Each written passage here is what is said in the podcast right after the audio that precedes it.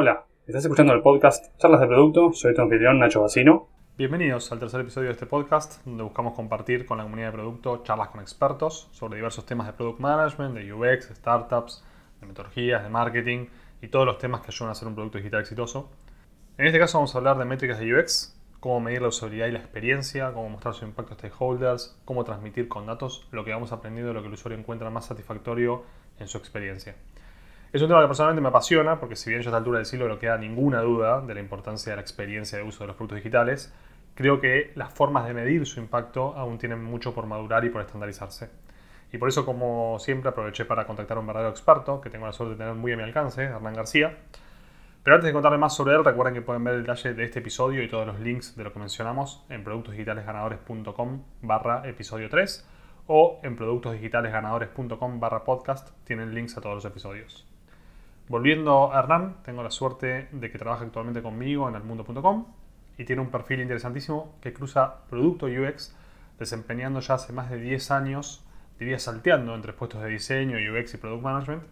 Y más allá de sus skills particulares, creo que lo pone en un lugar único para explicar el impacto de UX en el producto. Y además, sobre el tema particular de métricas de UX, es algo con lo que viene trabajando hace tiempo y tiene historias excelentes para compartir. Así que sin más embrollo, les presento nuestra muy interesante conversación que espero que les sirva tanto como me sirvió a mí. Hola, hermano, ¿cómo estás? Hola Nacho, muy bien. ¿Vos? Bien, muchas gracias por tomarte el tiempo para compartir esta información valiosa para otras personas del producto. A vos por invitarme. Es la primera vez que lo hago en persona, todas las demás fueron llamadas, así que es una modalidad nueva y vamos a ver qué tal sale. En este, Perfecto. Eh, bueno, la verdad que quería empezar, más allá que el tema que vamos a tratar por ahí va, va a tener que ver con, con métricas de UX, como para empezar a, a habilitar eso, me gustaría entender un poco más de tu historia personal, cómo fue esa llegada al producto y por qué el switch eh, constante, voy a decir, entre producto y UX, que por ahí no, no te lo tomas a mal, ¿no? Es con, con amor. Eh, bien, mira, eh, llegué a producto a través de, de- del diseño. Eh, cuando vos trabajas en diseño tenés como dos, para mí hay como dos grandes vertientes, o sea, es, trabajar en, modalidad agencia, donde sacas cosas y vas haciendo diseños nuevos todo el tiempo, o donde te enfocas en algo en particular y ese algo en particular lo vas haciendo crecer.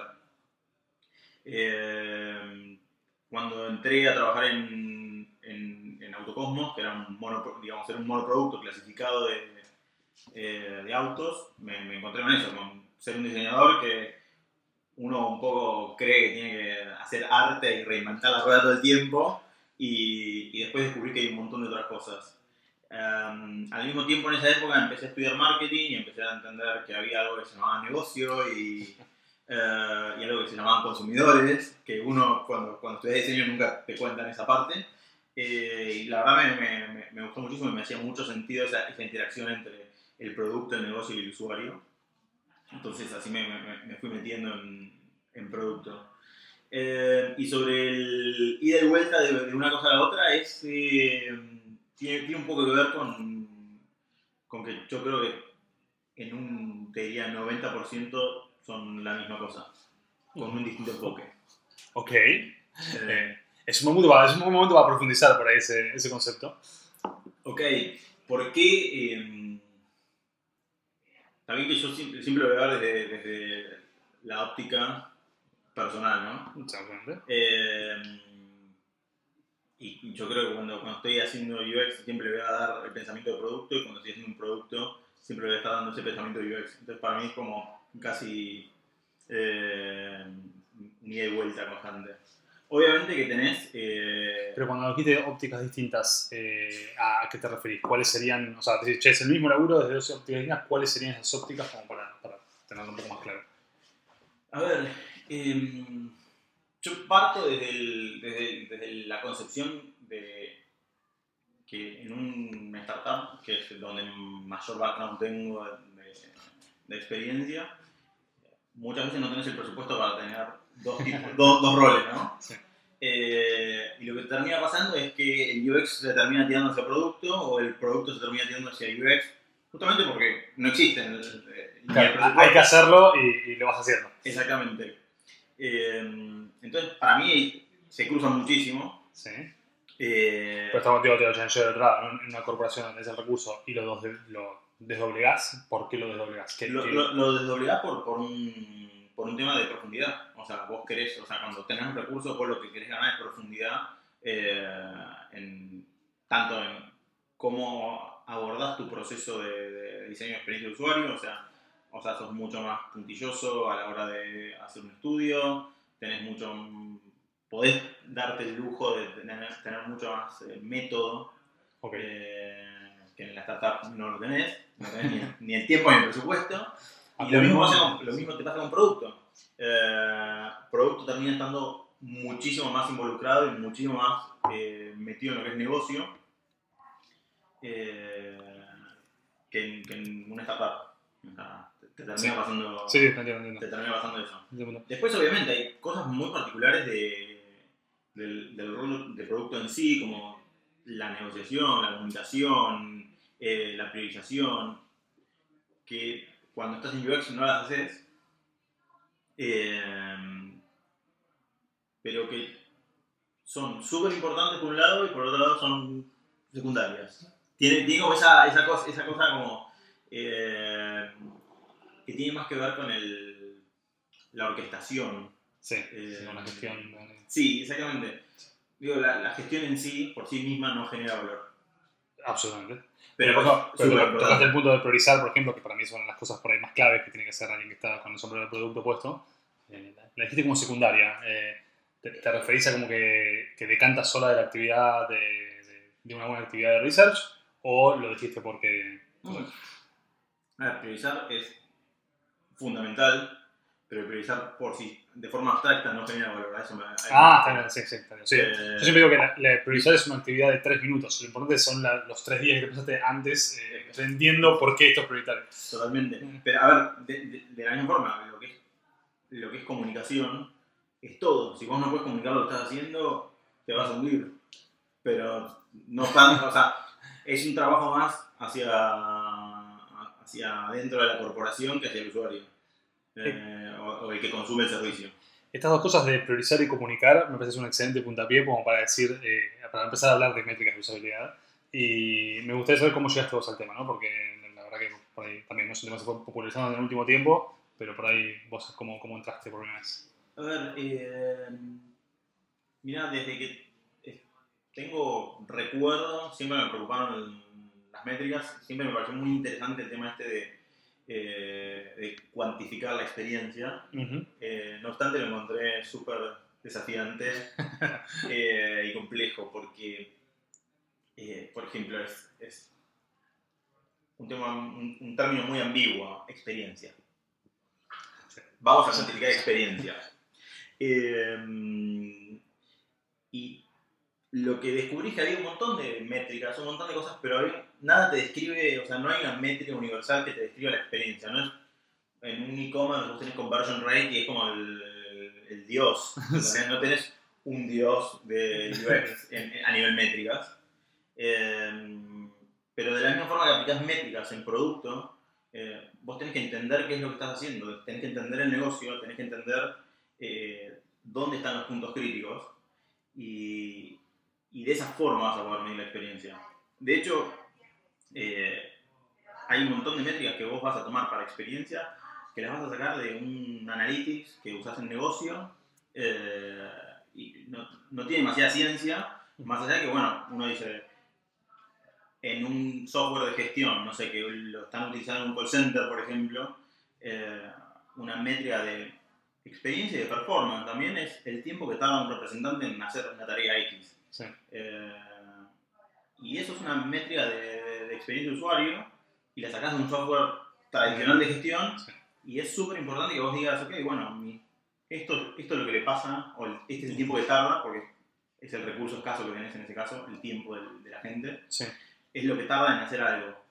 Eh, Ahora, todo esto me sirve como introducción al tema, pero no me estás contando cómo, cómo te enfrentaste vos por primera vez. Digo, ¿Fue como algo que leíste, algo que... que- que- cómo, cómo se...? no, ¿sabés qué? Bueno, no recordar, ¿no? También vale. No, eh, teníamos. Te recuerdo que fue cuando estuve trabajando en Avantri, eh, que estábamos muy, eh, muy preocupados o como muy interesados en poder medir esa métrica, o sea, porque la empresa quería medir, ¿no? Eh, y ahí donde averigüé, o sea, investigué muchísimo sobre métricas de, de experiencia, o sea, tenés mediciones psicológicas sobre la felicidad de la gente, cosas que son súper, súper interesantes a nivel teórico, a nivel práctico no te sirven para nada. Ok, fair enough. Eh, si, vamos a hacer una introducción más formal del tema. Si tuvieses que describir, digamos, por ahí en, una frase eh, para alguien que no está en el tema, ¿no? ¿Cómo, dirías, ¿Cómo definirías lo que son las métricas de usabilidad o la experiencia? Las métricas de usabilidad o experiencia son eh, aquellos parámetros con los que vos vas a, vas a definir si estás agregando el valor que querés de la forma que querés a tu usuario. pero pasa muchísimo, muchísimo por definir cuál es el problema que vos, o sea, tener muy claro, muy, muy claro cuál es el problema que querés eh, resolver.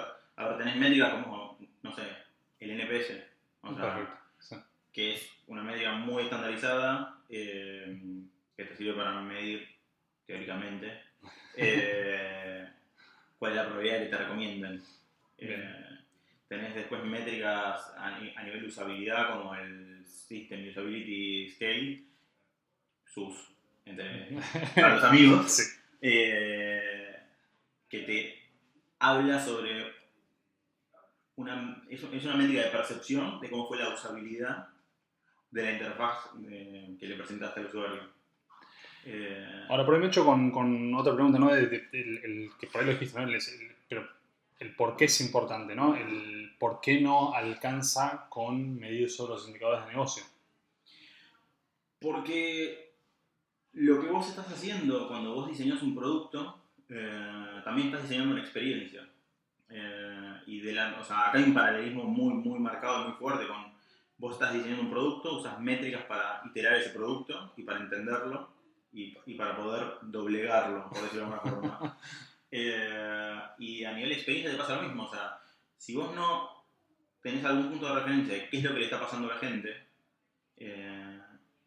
está frustrándose constantemente con ese botón que no se entiende, eh, está tardando 18 minutos en hacer algo que se podría hacer en 30 segundos.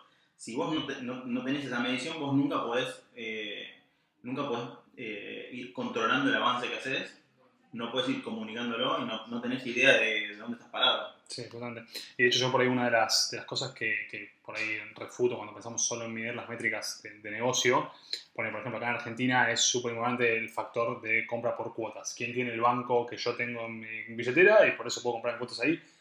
Entonces yo de alguna forma es un poco cautivo, pero el día de mañana, cuando se te acabe la promoción bancaria, más te vale que hayas dado una buena experiencia de compra para que el tipo te vuelva a elegir. Entonces también como que por ahí la conversión se ve forzada por otros factores, tenés un mejor precio, tenés un banco, lo que sea, pero si además de eso le diste una buena experiencia de, uso, te va, va, a persistir la elección en el tiempo y te va a tener ganas de comprarte. Sí, a ver, cuando, cuando salís de la coyuntura local del tema Guataholic que tenemos en Argentina, eh, que se da en pocos países del mundo. Sí, sí, eh, lo, lo que Y también afecta mucho a productos caros, ¿no? Porque por ahí tienes otros productos que no...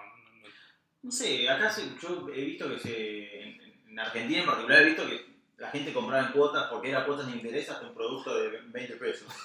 Eh, pero pero lo, lo, interesante es que hoy, hoy en día, cuando salís de, este, de este layer que tenés de cuotas sobre, sobre todas las compras, eh, lo que te termina quedando es lo mismo que pasa en Estados Unidos. En Estados Unidos tenés 30 sitios que venden lo mismo eh, y la gente termina comprando en en ese lugar donde experimentó toda una buena experiencia, la primera vez que tenés que comprar, tenés que lanzarte a la pileta.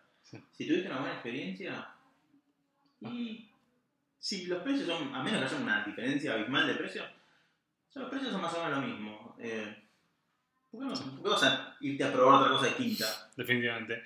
Eh, otra, cosa que me interesante también de, las métricas de usabilidad es eh, la discusión con, con, los stakeholders, ¿no? el, el por qué es importante que mejoremos la interfaz o, del otro lado, el justificar por qué por ahí lo que me estás pidiendo no tiene sentido o ese tipo de cosas. ¿Cómo lo, cómo lo vís vos eso y cómo crees que lo afecta? A ver, es un tema muy...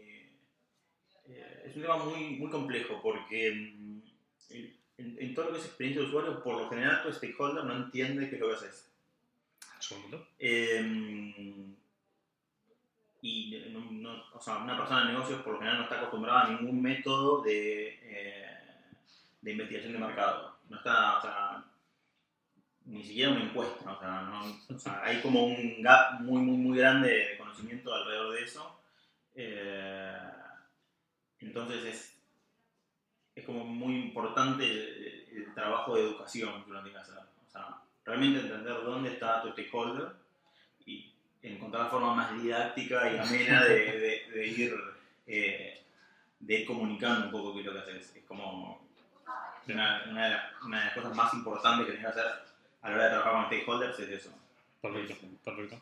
Eh, yendo por, por un poco más al hueso, ¿qué, qué métricas eh, implementás o implementaste y, y por qué? Eh, bien, ya que estás, te, te meto la segunda, que sería cuáles te parecieron más importantes o cuáles fueron más, eh, tuvieron mejor impacto y por qué. Bien, hay dos cosas, ¿no? O sea, están las, o sea, sobre las actividades que haces de, de, de experiencia de usuario hay muchas cosas que no, a veces no tienen sentido medirlas o son extremadamente costoso medirlas. Todo lo que es la, todo lo que es la parte de- que hoy en día se llama Product Discovery o de creación, o sea, de traer algo al mundo, algo nuevo, Ujú. eh, el proceso más tradicional quizás, es donde, donde interviene lo, lo que es la parte de research más profundo de, de user experience. Nada, vos haces entrevistas, por ejemplo, ¿no? un método que usás es hacer entrevistas en profundidad, obtener conclusiones de eso, eh, pero eso es simplemente una partecita de, de tu proceso, ¿no? Después lo que deberías hacer es ir al mercado, hacer un estudio de mercado más, eh, eh, más estructurado, donde vos cuantificás realmente esos hallazgos que vos tuviste en, en el proceso. Y eso es carísimo. Hoy es, es realmente caro. eh, iterar los productos digitales es muy barato también. Sí. Entonces fuimos todos, o sea, se fue toda a la, a la parte de lo que es más eh, lean o ese tipo de metodologías que te permite ir testeando, saliendo al mercado. Sí, sí. Construyamos, midamos y. Exactamente. Eh, entonces, bueno, nada, tenés esas métricas que hoy en día no podés, eh, no podés, eh, no tiene sentido tomar, que son importantes saber que están, pero por, por lo general no, no las vas a usar. Y después tenés todo lo que son métricas más, llamo más duras, por ejemplo, que son todo lo que tiene que ver con usabilidad.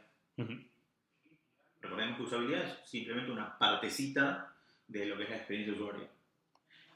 No obstante, es una parte crítica eh, y, y tiene mucho que ver en torno a la construcción, de cómo vos construís un producto. Una vez que tenés el producto correcto a construir, cómo lo construís. Sí. Y es- eso es mucho más, mm, de alguna forma, fácil de medir, porque es algo muy es objetivo, es observable, no, es, no hay interpretación. Eh, así que es una, una de, las, de- de las mediciones que a mí más me, me parecen interesantes y que se pueden aplicar en casi cualquier producto digital, es todo lo que tiene que ver con métricas de usabilidad. Sobre todo lo que es la parte de eficacia y eficiencia, que está muy íntegramente relacionado con pudo hacer algo, no pudo hacerlo, tuvo que intentar una, dos, tres, X veces para hacerlo. Sí. Eh, y eso, bueno, te- o sea, obviamente no te va a decir si lo que estás haciendo, si, el producto es el correcto, ¿no? Pero sí te va a decir si una vez que tenés el producto correcto, si la persona puede completar la compra, puede suscribirse, puede obtener valor. Sí, inclusive una vez pasado el Discovery digo, para, para productos en producción, para la redundancia, eh, ya hay, digo, eso le sirve mucho como para, para irlo mejorando, en definitiva. Eh, definitivamente hay un, un tema en particular que no hay una, o sea, no se suele utilizar eh, sobre esto que te cuento de eficacia y eficiencia, una métrica única que sea como una especie de KPI. Eh, nosotros acá en, en, el mundo inventamos uno para nosotros que, que hacía sentido a la hora de comunicarle más que nada a los stakeholders un, avance sobre el trabajo que se hace. Eh, que es un agregado de- de- de un montón de tareas con su eficacia y eficiencia ah, que genera un índice. sí. Eh, Es un artículo que tenés que publicar en algún momento, cómo construimos ese, ese indicador. Eh, otra cosa que me parece interesante de lo que acabas de decir es que, sobre todo volviendo al tema de, de las métricas de usabilidad, en definitiva hablábamos antes de, de contrastar las métricas de negocio con, con, con estas de UX y si vos miras la conversión y decís, mi objetivo es mejorar la conversión, los indicadores que puedes tener en plataformas tradicionales de Analytics te van a decir el valor de esa conversión, pero no por qué tenés esa conversión. Entonces, por ahí bajando un estudio más o, o a métrica más de usabilidad, puedes encontrar puntos de falla que, puedan ahí- que te van a impactar en la conversión, pero Ahí, ahí lo que se usa es el, el- lo que se llama Task Success, que, que tiene que ver con cuáles son las tareas críticas que tiene que realizar un usuario para poder llegar a esa conversión. O sea, vos tenés una conversión X y lo que tenés que entender es, de la conversión hacia atrás, cuáles son todas las cosas que el usuario tuvo que hacer. sí. Eh, eso lo puedes bajar en un estudio y decir, bueno, quiero ver cómo, cómo la- los usuarios atraviesan todas estas tareas. Sí. Eh, y eso te da un, un entendimiento de por qué, eh, de por qué el usuario convierte o no. Podés también medir el tiempo que le lleva a tomar esa- realizar esa tarea, eh, de forma de decir, bueno, mientras más tiempo te toma algo, más probabilidad hay de que el usuario se te vaya. Sí. Eh, Sí, inclusive desde el punto de vista de esfuerzo, digo, no sé, si miras por ejemplo el funnel, que es otra de las típicas que se, otra de las, de las madres del e-commerce, eh, en definitiva, volviendo a lo mismo, ¿no? vos podés ver cuánta gente buscó, pero no vas a poder ver la eficacia y la eficiencia con la que buscó en una herramienta como Analytics. totalmente. Eh, bueno, muy, muy buen complemento. Eh, ahora, volviendo a, a estas métricas que, que decías que te parecieron valiosas, eh, ¿cuál, ¿qué desafíos te encontrás a la hora de, de- de implementarlas, rolloutearlas? ¿no? Justo acá tenés su experiencia que hiciste una nueva. ¿Cuál fue el desafío a la hora de implementarla? El, el gran desafío fue eh, de cara, o sea, de, de cara al, equipo, un, gran desafío fue vender esta, esta métrica, que, entiendan el valor, eh, porque eh, muchas veces la gente de UX no, no todos, pero mucha, mucha gente no está acostumbrada a tener este, eh, esta necesidad de comunicar al stakeholder, de convencer, de, de conseguir ese buy-in que Sí. eh, en producto uno está como más, más acostumbrado porque te pasa todo el tiempo. Sí. Eh, así que eso, eso fue un desafío comunicacional netamente. Después fue, o sea, es hacer una métrica tan grande en un producto tan grande eh, tiene desafíos logísticos porque tenés que hacer muchas pruebas, tenés que hacer muchos guiones, tenés que analizar muchos flujos, detectar un montón de tareas críticas, o sea, hay como una, parte logística muy grande. Eh, y después otro, tema es eh, el tema del costo que tiene esta métrica, ¿no? O sea, acercarte a lo financieramente aceptable versus lo, lo ideal es, es un- Sí. una sensibilidad difícil. difícil Sí, sí, y, además como que en algún punto podés eh, como, como decidir cuánto gastar para tener uno más exacto eh, versus gastar un poco menos y que sea un poco más y hay, hay un gris ahí que podés eh, transitar.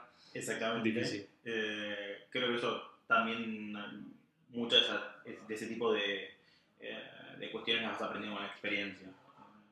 La experiencia te va haciendo que, el costo de la métrica baje eh, y también uno va aprendiendo de, Sí. de- de- de un montón de cuestiones. Y relacionado también ni hablar que el, el costo inicial del digo, si es una métrica como, como estamos usando acá, que me parece súper valioso, que, que vas a tratar de seguir en el tiempo para ver cómo evoluciona tu producto, el costo de setup al principio es altísimo, pero bueno, en siguientes rondas debería ir como siendo... Exactamente, porque hay un montón de cosas que ya no haces, hay un montón de cosas que ya aprendiste. Eh, incluso, o sea, estas son métricas de mano de obra intensiva, eh, Sí. Porque no, lamentablemente no puedes poner un software acá, un, tag de Google Analytics que tenga este tipo de cosas. Eh, si bien hay algunos, eh, algunas herramientas hoy que te permiten hacer algunas cosas, no todas, pero algunas cosas te permiten eh, hacerlas automáticas sin- de forma más masiva. Acá tenés mucha- muchas manos y tenés que poner a muchas personas en, un, eh, en unas mismas páginas. Sí, y por ahí eh, relacionado con lo que venimos hablando, pero para darle un enfoque distinto, si alguien tuviese que, que empezar de cero hoy con, con métricas usuario, ¿no? alguien que está, supongamos, alguien que está trabajando en producto y tiene sus hermosos eh, métricas analytics que saca de negocio y demás, eh, ¿por dónde le, le dirías que empiece? ¿Cuáles serían por ahí las, las- las de valor más rápido? Eh, ¿Y qué herramientas podrían usar? Mira, la de valor más rápido, o sea, todo lo que tiene que ver con usabilidad, con, con medir la, la eficacia y eficiencia de eh, las tareas críticas de tu. Ujú. Eh, Y ¿Y para eso recomendarías SUS? ¿O, No. o crean el artículo que vas a publicar en breve? No, yo ahí lo, lo- lo que, más que buscar una métrica, lo, que, lo, lo, que- lo- lo- lo- lo recomendable para mí es decir, bueno, eh, correr estudios de usabilidad, entender cuáles son las tareas. O sea, primero tenés que entender eso, ¿no? ¿Cuáles son las tareas críticas? Eh, o lo que sí o sí necesitas que el usuario pueda hacer, eh, y entender cuál, cuál es el factor eh, de, de éxito que tiene cada una de esas tareas. Más allá de la métrica. Vos la, la métrica, la- o sea, el número final que, que generás es más que nada para comunicar a un, un stakeholder. O sea, vos como persona de producto lo que vas a seguir es que la persona pueda filtrar si tiene que filtrar, pueda completar el checkout si tiene que completar el checkout, Sí. y se pueda registrar, etc. Sí. Eh, o sea, lo accionable de esto es la, la parte más, más desmenuzada, el número es para contarle a alguien que no, no entiende nada o que no tiene mucho tiempo, eh, cómo están yendo las cosas. Y también para medirlo en el tiempo, ¿no? En definitiva, por, por- Dios, por más que tu equipo accione sobre, las, eh, sobre los resultados internos, eh, en algún punto ver si ese resultado interno tuvo el impacto que esperabas, debería verse después de, de vuelta reflejado cuando hagas una siguiente ronda de-. Eh, bueno, al fin, no, entonces, en definitiva, eso sería, las pruebas de serían con las herramientas que usamos habitualmente. No hay ninguna Y, como a ver, para sumar. herramientas, tenés. eh, o sea, lo que pasa es que para generar métricas de, de- de- o sea, métricas de experiencia en sí, eh, si salís de lo que es la parte de usabilidad, te vas a ir a, a- a todo lo que son métricas más de percepción. que El SUS es una, una métrica, métrica de percepción, donde lo que la, la herramienta real, más allá de donde corra la encuesta, es un cuestionario estandarizado. Sí. Eh, cuestionarios estandari- estandarizados tenés miles. eh, desde el NPS, que es una sola pregunta, es un cuestionario estandarizado. Sí. El SUS, que son 10, y tenés otras que tienen 30 o más preguntas. eh, muchas con fórmulas propietarias. El valor que tiene eso es para hacer benchmark de tu producto en el tiempo, benchmark contra la industria, eh, pero a veces son difíciles de accionar. A veces Ok. es bastante difícil de entender, eh, por ejemplo en el SUS, es muy difícil de entender por qué te dio 65 y no 75. eh, y al ser una métrica de percepción, el problema es que vos podés mejorar tu producto y aún así te puede dar igual o peor. Entre- es- sí. O sea, tenés que, tenés que ir a como muestras muy grandes para, para empezar a reducir eso y, y hacer sentido económico. Perfecto. Eh, ¿Sabes qué relacionado por ahí con, con el tema que hablamos antes de los stakeholders y, y el, y el precio del estudio versus la, la certeza? Eh, que a mí me pasa mucho por ahí con, con la parte de discovery, ¿no? De, de decir, hago algo que sé que no es extremadamente certero, pero que lo hago para aprender, y después cuando quiero presentar los resultados, viene la famosa, ese estudio no estaba bien hecho, ese resultado no es válido. ¿Cómo, cómo te tocó enfrentarte a eso y cómo, qué, qué tips darías para alguien que se está enfrentando para superarlos? Mira, eh, tengo una frase que acá me anoté que me pareció súper interesante que la dijo Aristóteles. Mirá si nos fuimos Mirá, en mirá, el tiempo. Es decir, que hacía productos digitales, ¿eh? Eh, que decía, el ignorante afirma, el sabio duda y reflexiona. Y lamentablemente, eh, este tipo de, de discusiones sobre esto no está bien hecho, te va a pasar siempre. Sí. Eh, y lo que uno tiene que, que aprender es a esa parte, ¿no? De reflexionarse, preguntar, investigar, ah, porque es muy fácil correr un estudio de usabilidad, es muy fácil hacer un cuestionario SUS, eh, es muy fácil, o sea, llevarlo a cabo es bastante fácil, obtener resultados, etcétera, pero si vos no entendés los principios que están haciendo que todo eso funcione y no los entendés bien, o sea, si simplemente leíste un artículo de Nielsen donde te dice que con 5 usuarios alcanza y no tenés el fundamento de por qué dice eso, o sea, vos le vas a decir a tu stakeholder, con 5 usuarios alcanza, y te va a decir, no. Y no le puedes decir nada más. Sí. Entonces, lo que te termina pasando en este tipo de situaciones es que vos tenés que ser la persona más preparada en, en el cuarto. O sea, si, si vos no sos la persona que más sabe y no, le, no, lo puedes, no puedes transmitir la confianza.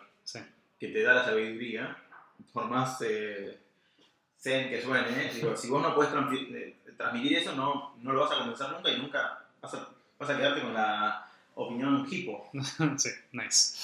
Eh, ok, ok. Creo que eso podría ayudar. ¿Has visto algún caso de. o te ha tocado vivir. ¿no? Fallar en implementar este tipo de métricas y cuál creerías que sería un, digamos, un pitfall común en, en implementación de métricas. A ver, eh, creo que el pitfall común en implementación de métricas, punto, porque ni siquiera es el, es el tema, ¿no? Es realmente no entender qué es lo que estás midiendo, no, no tener claro qué es lo que tienes que medir, terminas midiendo cualquier cosa, eh, te va a pasar con cualquier cosa que quieras medir. Si vos no entendés, no entendés exactamente qué es lo que querés lograr con esa métrica, Sí. eh, qué es lo que vas a hacer, Claro, que lo que saber, ¿no? Exactamente, o sea, vas a medir cualquier cosa. O sea, si vos implementás Analytics en un sitio, lo pones un tag, eh, nada, te dan un montón de métricas, no te sirven para nada. Perfecto. Eh, así que el- lo peor que te puede pasar es que hagas algo y no sepas qué estás midiendo. Y, o sea, es una prueba de usabilidad y no sabes lo que estás midiendo, te vas a pasar por alto todos los hallazgos que tiene esa prueba. Vas a decir, ah, sí, pudo, pudo mm, hacer la compra o no pudo hacer la compra. Punto. Y te perdiste toda la riqueza de estudio. Sí. Eh, Enterado, me, me parece, me parece sabio. Por eso ya lo, lo dijiste, pero como para reafirmarlo, ¿no? ¿Vos crees que, mm, pues, digo, digo, lo dijiste porque hablaste del concepto de startups, ¿no? Pero ¿crees que implementar métricas de usabilidad, métricas de, de- de experiencia y usabilidad aplica para empresas de cualquier tamaño, cualquier industria? Eh, sí, pero tenés que tener en cuenta la rigur- rigurosidad de ciertas cosas. O sea, vos vas a querer utilizar métricas siempre, porque es la única forma de poder medir avance. Lo que pasa es que en una startup quizás es una prueba, hablando de usabilidad, que es lo más, digo, lo más concreto para medir siempre. Eh, y lo que más expandido está. Ah, Sí. Eh, vos en una startup puedes hacer una prueba de más de guerrilla, donde te fijas ciertas cositas y no tenés ni el laboratorio, no tenés ni el usuario perfecto, no tenés nada de eso, pero en muy poco tiempo, con un costo bajísimo, supiste más o menos que tu interfaz se entiende, tu interfaz no se entiende para nada, comprenden un poco el- la propuesta de valor, no, no la comprenden. Eh, a medida que la empresa va creciendo, se va poniendo más seria en un montón de cosas, y entre ese montón de cosas está el proceso de, de, de medición. Sí, más, más, más robusto, digamos. Exactamente, porque tienes más recursos. Sí, sí, sí, tiene sentido. Eh, bueno, por ahí como para, para cerrar, eh, alguien de vuelta, ¿no? Volviendo a ese alguien que está del otro lado, empezar con esto. ¿Qué libros o recursos recomendarías como para empezar a meterse, no? Eh, Además del artículo. Eh, hay dos libros que, que, que leí sobre métricas que me parecieron súper interesantes. Que uno es métricas en general, que se llama How to Measure Anything, escrito. eh, que es muy interesante, que te enseña, te enseña o te demuestra este pensar en lo que vas a medir, pensar cómo lo vas a medir, eh, pensar antes de actuar, básicamente. Una de las cosas que más me gustó de ese libro fue el pensar que por más difícil que parezca medirlo, hacer un intento de medición te deja mucho mejor parado que si haces que, Sí. que nada que se hace. Es, entender, es también entender ¿no? que la, la medición lo que busca es eh, reducir lo que estás reduciendo riesgos. Eh, entonces, cómo en- enmarca todos los procesos de medición y, y el por qué hacerlos, cómo hacerlos, me parece súper súper valioso, me ayudó muchísimo tanto en mi paso por producto como en mi paso por, por UX. Eh, y después hay otro libro, ya cuando estás un poco más, eh, más avanzado, que se llama Quantifying the User Experience, eh, es un libro que hay que leerlo con mucho amor hacia la estadística. Ok. Con mucha paciencia, ¿se le, se le traduce eso? Mucha paciencia, seguro, porque eh, te explica los procesos de medición, los principios estadísticos que están atrás Ujú. de, de cómo medís, ya sea un cuestionario estandarizado, usabilidad, eh, cómo cuantificas eh, ciertos aspectos de una entrevista en profundidad, o sea, tiene, eh, tiene mucho de eso, pero hay estadística, sí o sí. O sea, no, no hay... No zafas de esa. no se aparece, definitivamente. Bueno, eh, súper útil, muchas gracias. Quiero cerrar con las preguntas que hago a todos así en general, eh, que básicamente tiene que ver con más abierto, por ahí, ¿qué otros recursos recomendás para Product Managers que no necesariamente tienen que ver con, con esta conversación? Eh, a ver, eh, recursos, blogs, o sea, ahora no se me viene ninguno, creo, ninguno en particular. Eh, pero blogs sí, muchos. Eh, hay, hay un libro que, que es el.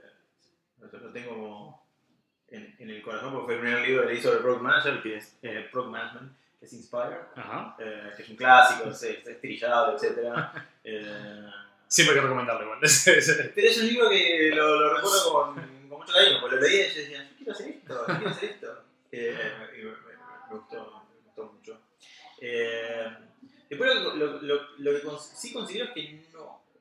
Es como a veces medio tricky hablar sobre libros de Product Management, porque Product Management es como una bolsa donde hay un montón de cosas, sí, entonces tenés que leer libros sobre temas eh, muy particulares sobre user experience, sobre negocio, sobre cosas más técnicas, sobre metodología, sobre comunicación, Sí. eh, sobre organización. Eh, así que te digo más. Lea mucho, esto parece ser tu consejo, entonces. Sí, o sea, es. O sea, y estás vos acá de ejemplo. Bueno, para, voy a hacer, entonces, voy a hacer una pregunta que casi es peor que esa. Entonces, ¿qué skills te parecen claves para un product manager? Y tampoco no me digas 200, ¿no? Tenés que elegir 3. No, te voy a decir, te voy a decir dos, dos skills que paradójicamente los, los puse al principio como no tan eh, primarios, eh, pero los, los, los elijo que son el skill de comunicación y negociación, porque me parece que son cross a cualquier product manager. O sea, vos vas a tener, depende de la organización, depende del producto, product managers más técnicos, más orientados a negocio, más orientados a experiencia de usuario. Eh, pero lo que es la parte de comunicación y negociación está siempre, o sea, en lo que sea. Y Nobleza obliga todo lo que tiene que ver con, con, con, con UX. Claro, es- no, no. es como que yo considero hasta si tenés que hacer un product manager de una API, te sirve. Excelente, excelente. Bueno, muchísimas gracias por tomar el tiempo para compartir eh, todas las experiencias y toda esta información. Eh, y nada, eso. Muchas gracias. Muchas gracias a vos. Bueno, esa fue mi conversación con el RAM, que espero les haya gustado y creo que brindó unos cuantos consejos y tips para que puedan empezar a implementar métricas de experiencia y usabilidad si aún no están haciendo. Y recuerden que pueden ver detalle de este episodio y todos los links de lo que mencionamos en productosdigitalesganadores.com barra episodio 3 o en productosdigitalesganadores.com barra podcast pueden ver todos los episodios. Y como siempre, si les gustó, agradezco si lo pueden compartir. Recuerden que lo más difícil de hablar de producto es encontrar gente con ganas de hablar de producto. Así que si tienen compañeros, colegas, eh, está buenísimo que le puedan compartir este material si les parece útil. Y además, si aún no lo hicieron, me gustaría que se suscriban a newsletter en productosdigitalesganadores.com, donde en general cada 15 días publico nuevos artículos, episodios del podcast, cualquier tipo de información que sepa que les pueda ayudar a hacer más y mejores productos digitales. Así que nos vemos en la próxima. Gracias.